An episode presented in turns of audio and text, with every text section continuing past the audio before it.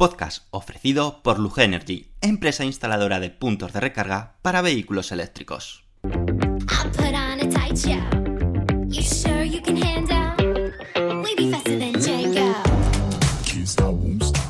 Bienvenidos al podcast de Somos Eléctricos. Yo soy Antonio Sánchez y te voy a acompañar durante los próximos 30-40 minutos que dura este podcast.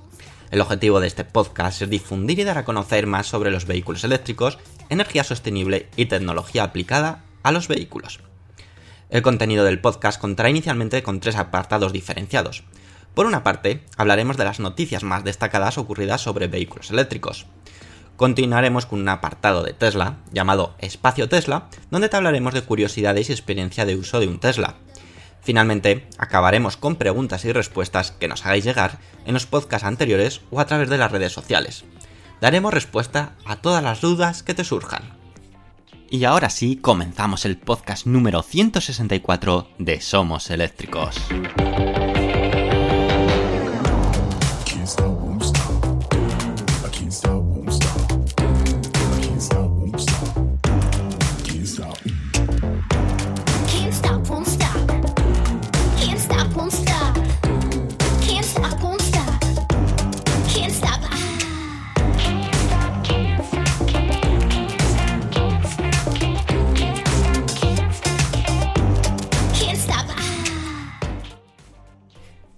Muy buenas y bienvenidos otro lunes más a vuestra casa, el podcast oficial de somoseléctricos.com. Espero que hayáis pasado un fin de semana excelente.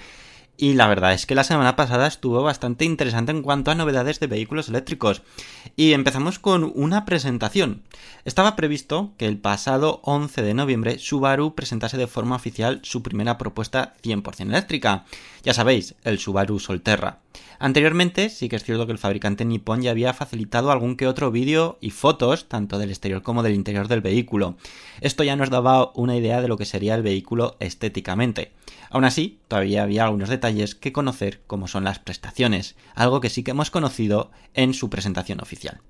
No quita que en este aspecto, el de las prestaciones, también podíamos intuir o esperar algo, ya que Toyota y Subaru han trabajado y están trabajando conjuntamente para el desarrollo de vehículos eléctricos. Por lo tanto, era de esperar que hubiese una gran semejanza entre el Subaru Solterra y el Toyota BZ4X, el cual este último fue presentado también hace unas semanas. Y creo recordar que en el, en el podcast correspondiente hablamos de él. Y finalmente, pues por desgracia, pocas sorpresas ha habido, ya que el Subaru Solterra es prácticamente un calco del Toyota BZ4X, tanto estéticamente como de prestaciones. Aún así, es momento de hacer un repaso de lo más destacado. Empecemos por sus dimensiones, y es que el Subaru Solterra cuenta con unas dimensiones de 4,69 metros de largo, 1,86 metros de ancho, 1,65 metros de alto y una distancia entre ejes de 2,85 metros. En cuanto a prestaciones, en este aspecto sí que esperábamos alguna diferencia, no gran, pero sí leve, frente a la propuesta de Toyota. Pero no ha sido el caso, y nos encontramos ante una configuración exactamente igual. ¿Esto qué significa? Pues que el Subaru Solterra se comercializará con dos opciones posibles, una con tracción delantera y otra con tracción total. En este punto esperábamos que la marca nipona solo ofreciese la de tracción total, algo que ha caracterizado a la marca a lo largo de los últimos años. Respecto a la potencia de ambas opciones, la opción de tracción delantera eh, tiene una potencia de 150 kilovatios, 204 caballos, que ofrece un par motor de 265 Nm.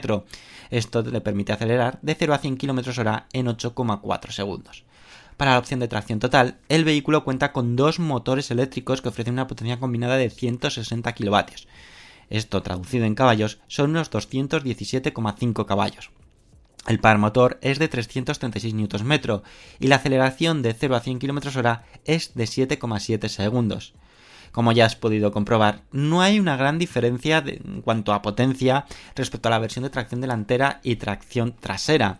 Tan solo pues, nos ofrecerá ese extra de tener un vehículo con tracción total, un 4x4. Donde sí va a haber diferencia, y como ya puedes imaginar, es en la autonomía. Para ello, eh, Subaru, del mismo modo que Toyota, ofertarán al menos por el momento tan solo una opción de batería, una batería de 71,4 kWh que ofrece una autonomía de hasta 520 km bajo el ciclo WLTP para la versión de tracción delantera y de 460 km para la de tracción total. El interior del Subaru Solterra, de nuevo, es un calco del Toyota BZ4X, aunque en esta ocasión parece que no ofertará la opción de volante de tipo yoke, algo que sí que ofrecerá Toyota. La comercialización de este modelo en Estados Unidos, Europa y China está prevista que se realice en algún momento de 2022, aunque por el momento no hay fecha exacta de cuándo esto sucederá y tampoco se sabe absolutamente nada ni de forma orientativa el precio del Subaru Solterra, o al menos un precio de partida. Por lo tanto, todavía quedará esperar a conocer esos datos probablemente ya para 2022, momento cuando se acerque el lanzamiento y comercialización de este interesante sub 100% eléctrico, pero que como decimos es un calco prácticamente igual al Toyota BZ4X. Es cierto que Toyota y Subaru han trabajado eh, anteriormente en desarrollar coches en conjunto y luego simplemente cambiar lo que era el logotipo entre un vehículo y otro. No recuerdo exactamente el nombre, pero había un deportivo, una especie de deportivo, que eh, tanto el de Toyota como el de Subaru eran iguales, porque estaban desarrollados por las mismas eh, empresas debido a una colaboración. Pues este caso va a ser muy parecido, están desarrollados bajo una plataforma modular que han trabajado en conjunto, en una se llama ETNGA y en otra se llama Subaru, no recuerdo bien el nombre, pero vamos, em, que en prestaciones, en, en, en lo importante, es el mismo vehículo. Es decir, ¿creéis que son estrategias acertadas o son estrategias que mm, hacen que pierda un poquito la esencia de cada una de las marcas? Porque claro, eh, vamos a tener un vehículo que va a ser igual en Toyota que en Subaru. Entonces, ¿cuál compras? ¿El de Toyota? ¿El de Subaru? ¿Tendrá distintos precios? ¿Habrá alguna diferenciación entre unos y otros? Mm, pues es que parece que no. Así que veremos a ver qué precios lanza Toyota y qué precios lanza Subaru, aunque yo me juego media mano, que, que los precios serán otra vez los mismos. Llegarán a un acuerdo para no hacerse competencia y luego ya que cada uno elija su marca favorita. Si le gusta más Toyota, Toyota, si le gusta más Subaru, Subaru. Pero bueno, es lo, es lo que hay y sí que es cierto esta semana anterior también esperábamos la presentación del Kia EV9 Concept. Pues bien, al final se ha retrasado y será el 17 de noviembre cuando se presente aprovechando el Salón de Automoción de Los Ángeles, uno de los eventos de automoción más importantes del mundo y donde allí pues em, se espera que también muchas marcas, muchos fabricantes lancen su artillería respecto a la era eléctrica, así que estaremos muy muy atentos al respecto. Y ahora sí, antes de pasar a la siguiente noticia, la siguiente noticia que además es bastante interesante, así que te recomiendo que no pierdas ojo, tengo que contarte algo de Total Energies que puede ser de tu interés, así que escucha, escucha bien. Si eres de los que cree que todas las compañías energéticas cobran más o menos lo mismo, no conoces a Total Energies. Porque no todas las energéticas son iguales, en Total Energies mejoran lo que más te importa, pagar menos, darte una energía limpia y una gran atención al cliente. Además, sus condiciones son tan buenas como los productos. No tienes permanencia, vienes y te vas cuando quieras. Los precios son claros y sin sorpresas a final de mes. Te ofrecen un servicio de mantenimiento con las coberturas más completas que se llama Facilita. Fácil, ¿eh? Y un programa de fidelización con el que consigues experiencia, regalos y descuentos en energía. Y para los nuevos clientes, la energía tiene una garantía de origen 100% renovable, que lo tienen todo, vaya. En su web, totalenergies.es, puedes compartir tu factura actual y ver rápidamente cuánto ahorrarías al mes si contratas la luz o el gas con ellos. Es 100% digital y muy fácil, aunque si quieres también te ayudan por teléfono. Más de 2 millones de clientes en España, y cada día más, disfrutan de la energía barata, limpia y cercana de Total Energies. ¿Y tú? Venga, entra en su web totalenergies.es o llama gratis ahora mismo al teléfono 900 907 888.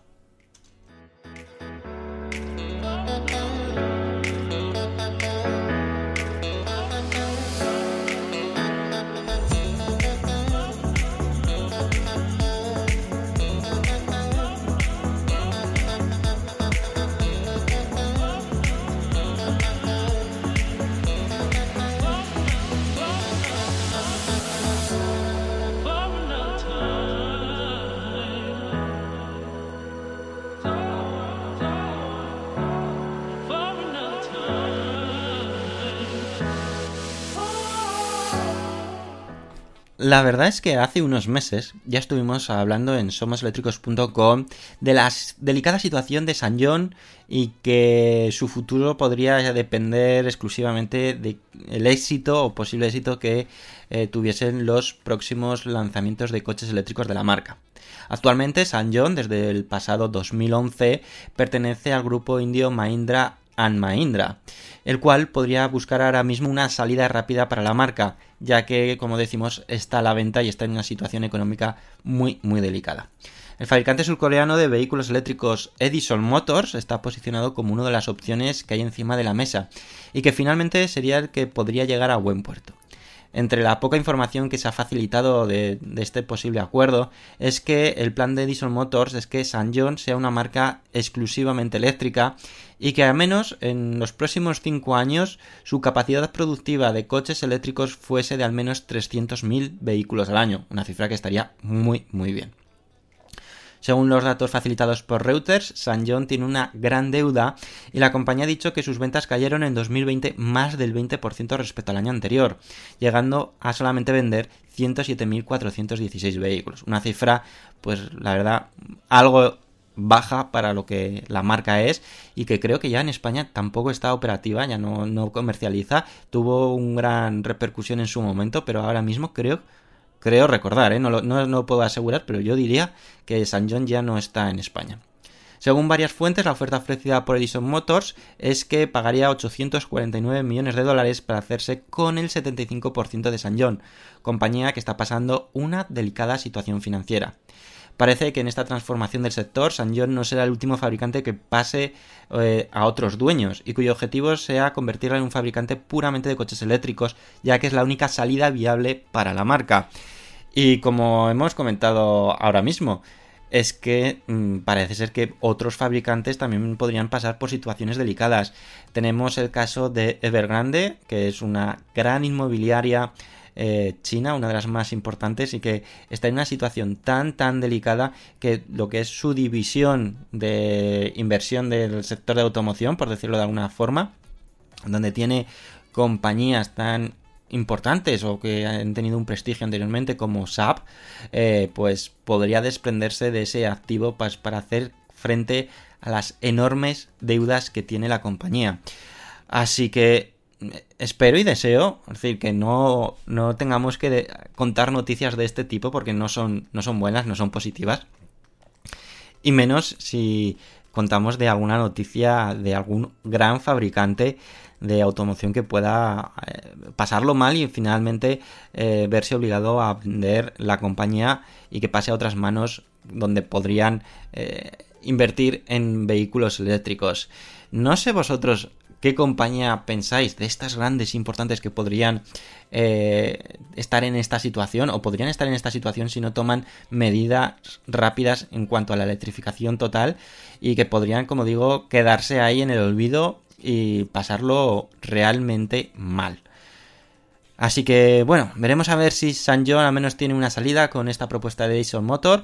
Además es una propuesta 100% eléctrica, creo que a día de hoy no tiene otro sentido que si alguien adquiere una compañía de automoción tradicional como es San John, eh, siga trabajando en fabricar coches de combustión, sino que ya todas las miras tienen que ir a la era 100% eléctrica y que eh, es o puede ser el caso de San John, de que se convierta ya de, un tirón en una marca 100% eléctrica y que en tan solo 5 años pues su producción sea de 300.000 vehículos al año, que supondría tres veces más de lo que eh, ha hecho en 2020. Es decir, que sería una excelente noticia tanto para San John como para nosotros compradores, que, que bueno, que siempre es bienvenido eh, pues eh, esa tener más opciones a la hora de comprar un vehículo. Por cierto, eh, acabo de, justo mientras estaba eh, estaba eh, grabando este podcast, me ha saltado un banner publicitario de San John. Entonces, sospecho y entiendo que San John sigue estando operativa en España. Pero bueno, por no hacerlo más largo, lo consultaré, lo miraré Y si vosotros lo sabéis de seguro, pues lo podéis comentar como siempre en el podcast y lo compartiremos la próxima semana. Y ahora nos vamos a ir a por otra noticia de gran calado. No nos vamos muy lejos. Sanjeong creo que es coreana. Y nos vamos a China porque tiene un fabricante, un sub eléctrico con una autonomía de 1000 kilómetros. Sí, sí, habéis escuchado bien. Un fabricante chino. Pues, ¿quieres saber quién? Te lo cuento ahora.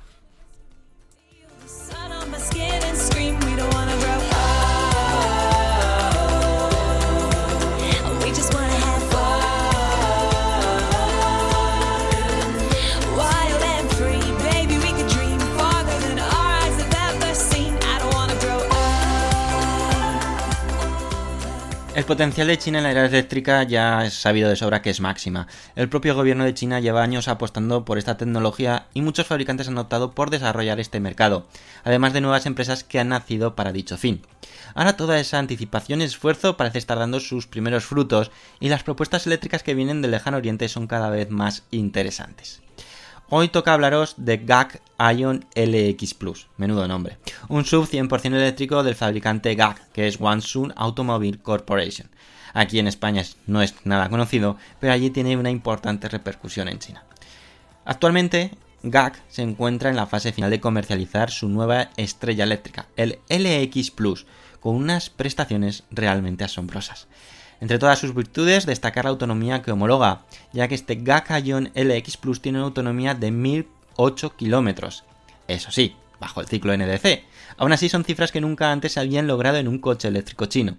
Para lograr esta autonomía, GAC eh, ha decidido montar en este subeléctrico una batería de nada más ni nada menos que de 144,4 kWh, con una densidad energética de 250 vatios hora el kilo, en la que se presume que utilizará la tecnología patentada del fabricante de esponja de silicio.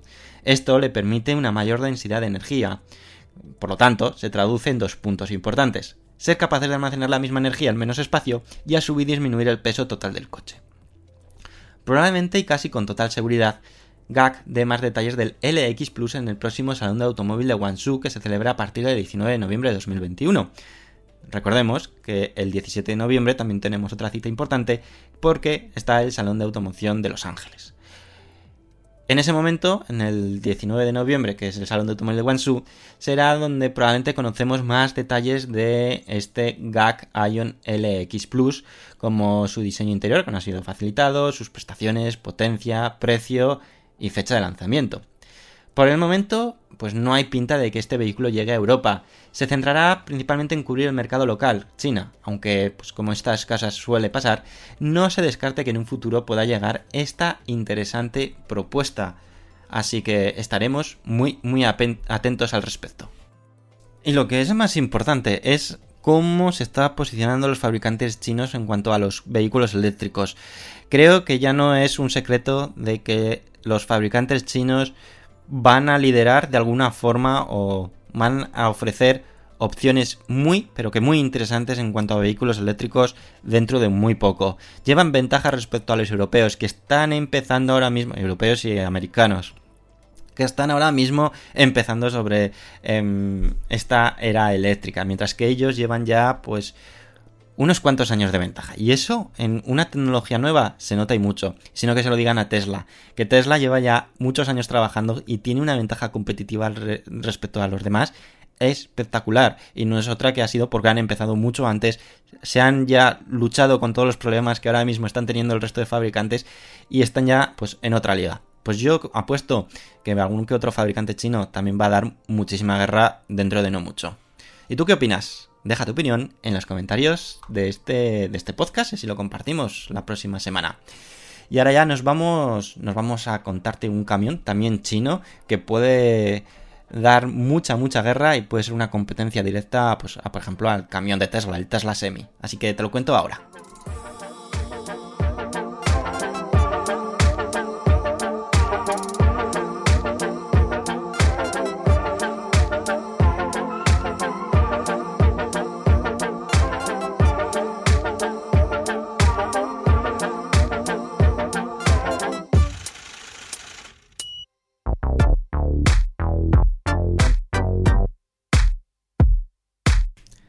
La marca de vehículos comerciales de Gelly Holding Group, Farison Auto, presentó su semirremolque de próxima generación, el Home Track, cuya producción y primeras entregas están previstas para principios de 2024.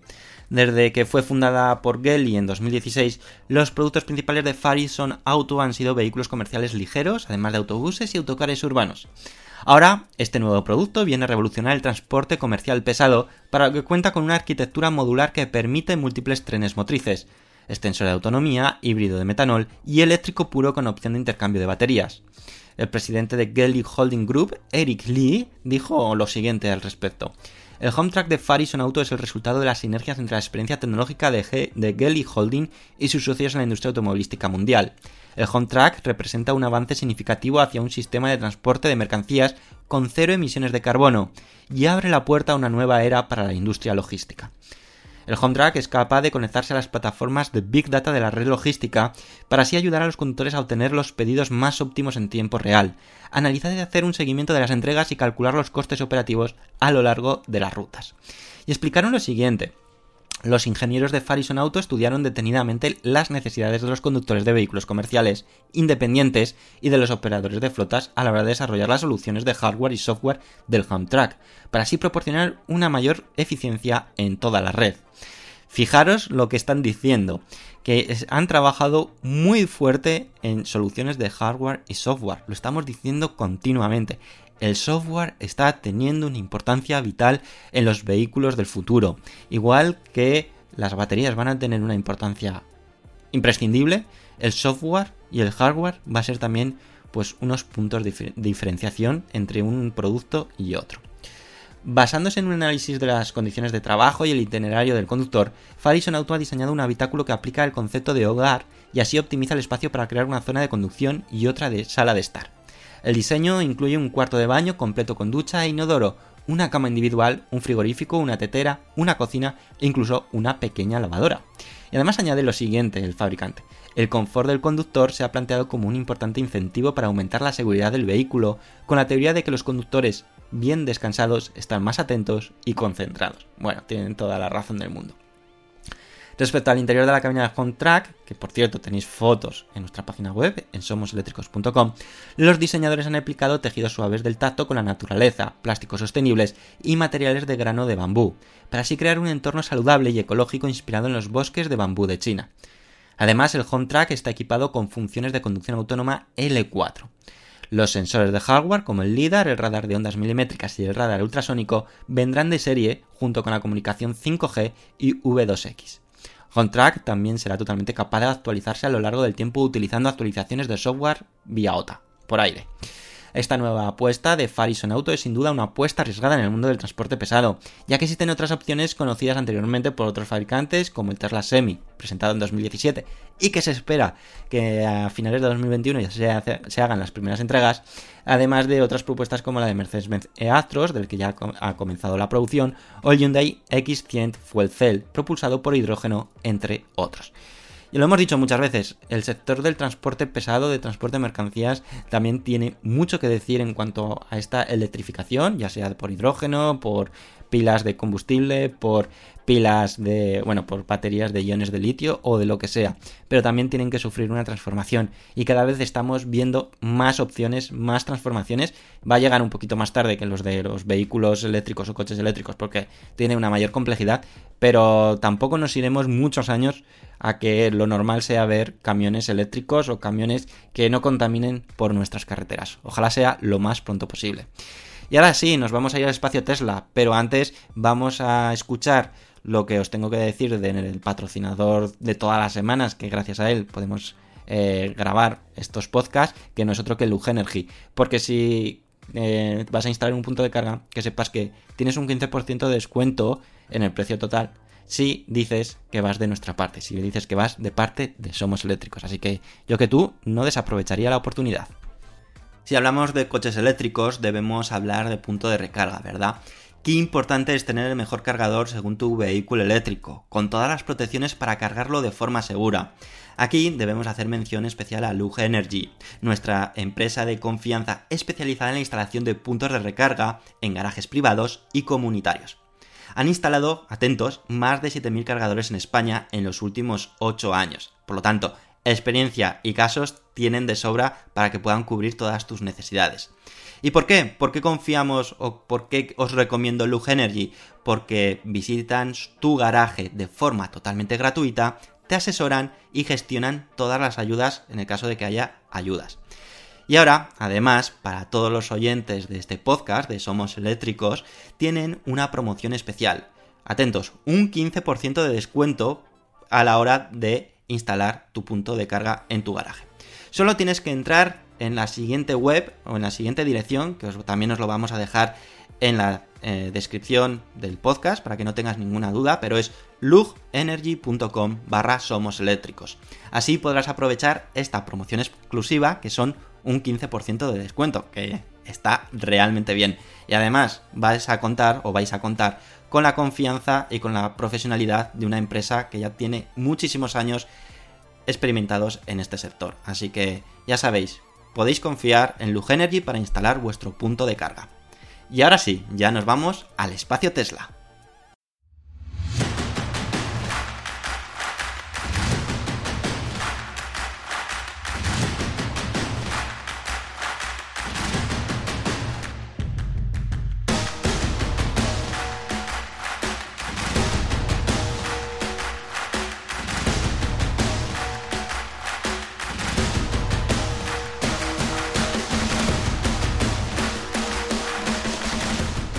En el espacio Tesla de esta semana vamos a hablar de algo que siempre ha sido, eh, digamos, conflictivo o que no ha terminado de gustar a todo el mundo.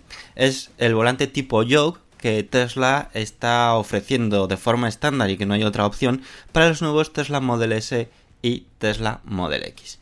Pues bien, esta fue una sin duda de las novedades más sorprendentes de estos dos vehículos de cara a 2021. Un volante tipo yoke, el cual ofrece una forma de conducción algo diferente a la que estamos acostumbrados, ya que no es un círculo completo. Como punto a favor, ofrece una mayor visibilidad, algo muy importante en este, en este sector o a la hora de utilizar un vehículo, que es que la visibilidad sea la mejor posible. A pesar de que en un principio todo apuntaba a que Tesla iba a ofrecer la posibilidad de montar un volante convencional, es decir, de círculo completo, finalmente tomó la decisión, al menos de forma momentánea, de que todos los Model S y Model X de nueva generación vendrían con este volante tan peculiar, como decimos, de tipo Yoke. Aunque en una primera instancia el control y el manejo es algo diferente, los usuarios que han tenido la oportunidad de probarlo al paso de unas horas han dicho que se han acostumbrado e incluso ahora les resulta más útil que el volante convencional. Por lo tanto, hay muchísimas personas que han criticado este tipo de volante sin probarlo y creo que uno de los puntos más importantes es probar las cosas para poder tener un punto de vista propio o una opinión propia antes de, de dar una opinión de que ese volante es incómodo, de tal. No, si no lo has probado no puedes saber. Es cierto que otros muchos usuarios lo han probado y dicen que no se acostumbran y que prefieren un volante convencional. Como decimos, esto no quita que siga habiendo usuarios que prefieran este volante tradicional. Y por ello algunas marcas de accesorios para coches Tesla o incluso particulares, gente particular, se han puesto manos a la obra para montar un volante convencional y sustituir el volante tipo yoke en un Tesla Model S. Este es el caso de Ryan Haber, que ha sido uno de los primeros en lograrlo con éxito. Y ya adelantamos, no es algo sencillo.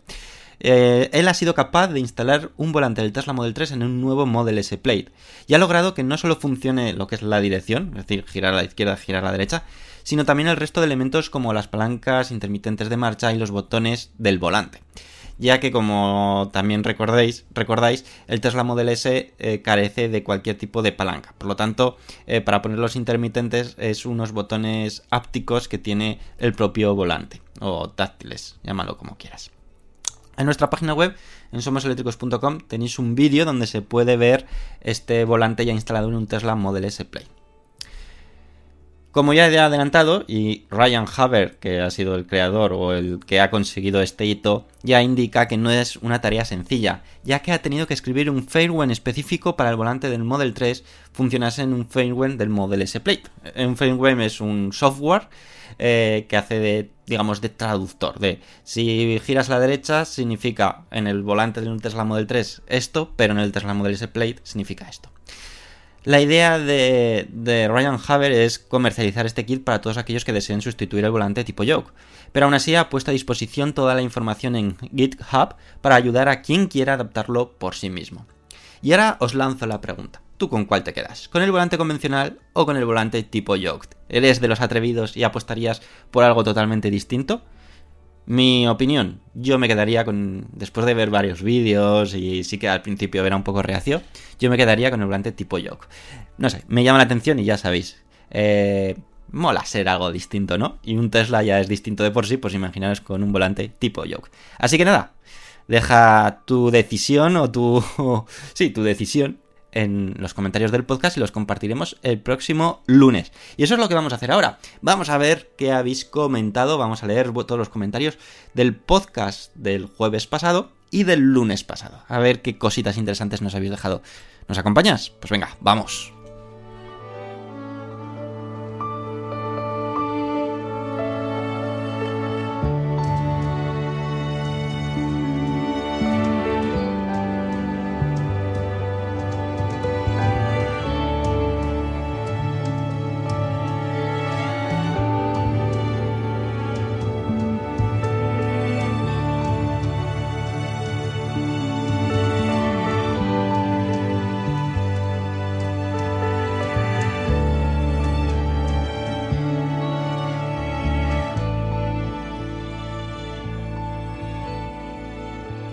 Ya sin perder un solo minuto vamos a ver qué habéis comentado en el podcast del lunes pasado, donde comentamos cosas tan interesantes como toda la información del Volkswagen ID5 y el ID5 GTX que se presentó.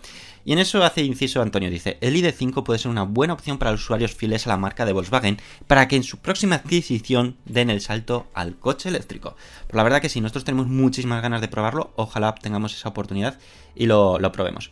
María Pilar Alonso Lozano nos dice, con dudas razonables me gustaría creer y tener la esperanza de que al menos los gobiernos que se han comprometido en el COP26 en tomar medidas y acciones por la salud del planeta cumplan formalmente compromisos y que con su ejemplo motiven a que lo hagan el resto de los países.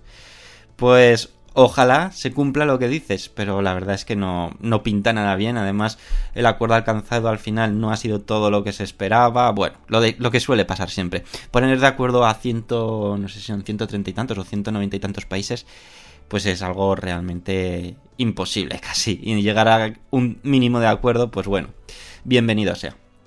Antonio García nos dice, ante la hipótesis de que los coches eléctricos chinos cumplan con buenas prestaciones, fiables y seguros, con diseño, con tecnología de última generación y precios muy competitivos, ¿cuánto tiempo tardaremos los europeos a aceptarlos como una opción más dentro de la oferta actual de coches? Yo creo que será dentro de 5 o 10 años.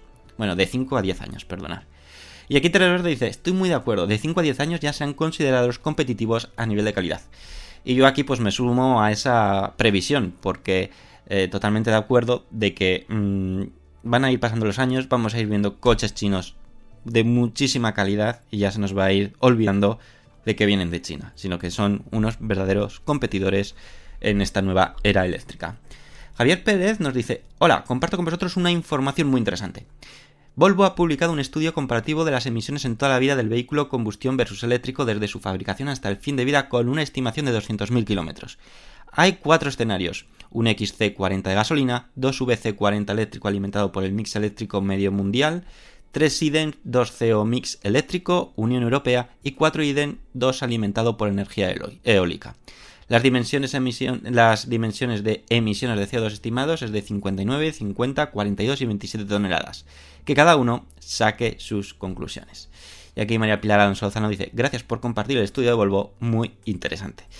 Haremos un artículo, si os parece, sobre este informe que ha publicado Volvo, porque tiene algún que otro truquillo. Porque sí que es cierto que aquí, por ejemplo, Volvo no ha tenido en cuenta mmm, lo que cuesta eh, fabricar eh, el motor de un coche de gasolina. Pero bueno, esto lo, lo comentaremos. Muchas gracias Javier por compartir con, con todos nosotros este, este estudio. Televerde nos dice, me parece impresionante que el Model X siga mejorando sus características, porque hasta donde tengo entendido es el sub de gran tamaño con mayor autonomía. Creo que para el mercado de Estados Unidos está justificado su precio por poder utilizar todas las funciones del autopilot. Excelente podcast y un abrazo desde Paraguay. Pues sí, la verdad es que el Tesla Model X es increíble. Es increíble y a día de hoy creo que no tiene ningún tipo de rival. Y ahora vamos a ir con los comentarios que dejasteis el jueves. La primera de ellas ha sido María Pilar Alonso Lozano que dice, los colores definen los gustos y personalidad de las personas, por lo que ampliar la oferta de colores de los coches de Tesla favorece la identificación del usuario con el color de su coche, como pasa con la ropa, decoración de la casa, etc. Sí, yo cuanto más se pueda personalizar un coche, mejor. Es cierto que hay algunas marcas que llegan al extremo. Hablamos de BMW, de Mini, mmm, que ahí llegan a ser hasta agobiantes. Pero cuanto más se pueda personalizar, más puede coincidir el gusto de un usuario. Antonio García, o de un comprador. Antonio García nos dice, es evidente la superioridad actual de los coches de Tesla frente a sus competidores. Y le honra al CEO de Ford su reconocimiento. Considero que con su actitud objetiva y positiva, la de a Ford, eh, le da a Ford la oportunidad y empuje necesario para tomar medidas y acciones en su compañía para convertirse también en un buen referente en automóviles eléctricos. La verdad que el Ford Mustang Mach-E es una gran apuesta, ¿eh? la verdad que Ford ha empezado con buen pie en esta era eléctrica. Antonio nos dice, genial la iniciativa de Valencia, ya que aprovecha la infraestructura existente en todas las poblaciones, como son las farolas, que aportan la conexión a la corriente eléctrica y el soporte para enchufar el conector. Chapo. DTMS2Q dice, aplaudo yo también esa iniciativa, genial. Eso mismo es lo que tenían que hacer todos los ayuntamientos, aprovechando cuando renuevan una calle o las mismas farolas. ¿Debería ser obligatorio por alguna ley? Pues la verdad es que sí, y además que ya habéis visto que el coste no ha sido nada excesivo. Creo que salía unos 500 euros por farola, así que es más que asequible. Y los beneficios que puede ofrecer es, vamos, enorme. Televerde nos dice, me encanta conocer estas soluciones tan innovadoras para adaptar espacios para los vehículos eléctricos. Excelente iniciativa la de Valencia, excelente podcast y un abrazo desde Paraguay.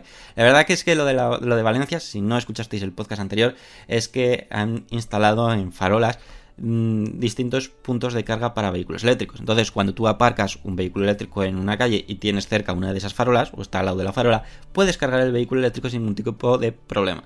Y la verdad es que es una solución genial. DDMS2 Good dice, mi duda de la semana como futuro poseedor de un coche eléctrico. Si tienes enchufado el coche eléctrico, ¿puede llegar algún gracioso y desenchufarte el cable del coche mientras cargas? Y no digo ya que se lo lleve de recuerdo. Bueno, respuesta. Cuando en la mayoría de los casos, por no decir todos los coches eléctricos, cuando tú enchufas el cargador, el conector, eh, se bloquea. Por lo tanto, no pueden soltar el cable. Hasta que tú como poseedor de ese coche ya eh, sea mediante la llave o mediante un botón que hay dentro del vehículo, desconecta el, eh, ese, ese, ese enganche que hace que no te, se puedan eh, desconectar los, los, los cables del punto de carga. ¿Vale? Entonces, la respuesta es no, no se va a poder. ¿Que podrán cortar el cable? Pues por desgracia sí. ¿Que podrán intentar tirar del cable y, y que puede dar la casualidad de que se pueda cargar el conector, puede ser, pero es muy complicado. Es decir, por defecto, ya os digo, se queda bloqueado, ¿vale? Así que estate tranquilo, así que vete por tu coche eléctrico y cuando estés cargando, disfruta, descansa. Seguirá estando tu coche eléctrico ahí, estará enchufado y estará cargando. Además, probablemente eh, ese coche eléctrico puedas estar controlando constantemente si está cargando o no mediante una aplicación móvil, dependiendo del coche eléctrico, ¿vale? Y esto ha sido los comentarios que habéis dejado esta semana, que ha sido realmente interesante. Y luego ya solamente me queda agradeceros a todas las personas que habéis dado me gusta a los dos podcasts. Para no repetir, repetirme, me digo los, las gracias en uno de ellos, ¿vale? Que seguro que muchos de los que voy a decir habéis compartido también me gustas en el otro lado. Y habéis sido los siguientes: Antón Paz, Ramón López, Terrero Verde, Tercera Ya, DTM2Gu, Proper Goles, Asturnav, Yosu, Planchu, PP28, Heavy04, Mentalo, Goku, Raúl Velasco, Julio Santos Méndez, Chancleta, José Manuel García Vázquez, Eloy Asensio, Carolina Navarro, Alcibeni, Javier Rodríguez Delgado, Emilio J. Fernández Rey, Yello Fernández, Atanamir, Daniel Eñe, Javier Pérez, Walsax, Julio Vázquez Flores, Telmo Romero, José Roldán, Aitor Ordorica, Luis de Lugo, Rafael Luis Empere, Alfonso García, María Pilar Alonso Lozano, Antonio García, Benito Grillo Medina, Salore y Antonio. De verdad, agradeceros enormemente esos me gustas, esos apoyos y esos comentarios. Yo solamente me queda despedirme, desearos que paséis unos muy buenos días y nos volvemos a escuchar el jueves con todas las noticias, novedades más importantes que están sucediendo durante la semana. Así que os espero, ¿eh? No, voy a pasar lista y espero que no falléis. Hasta luego amigos, adiós.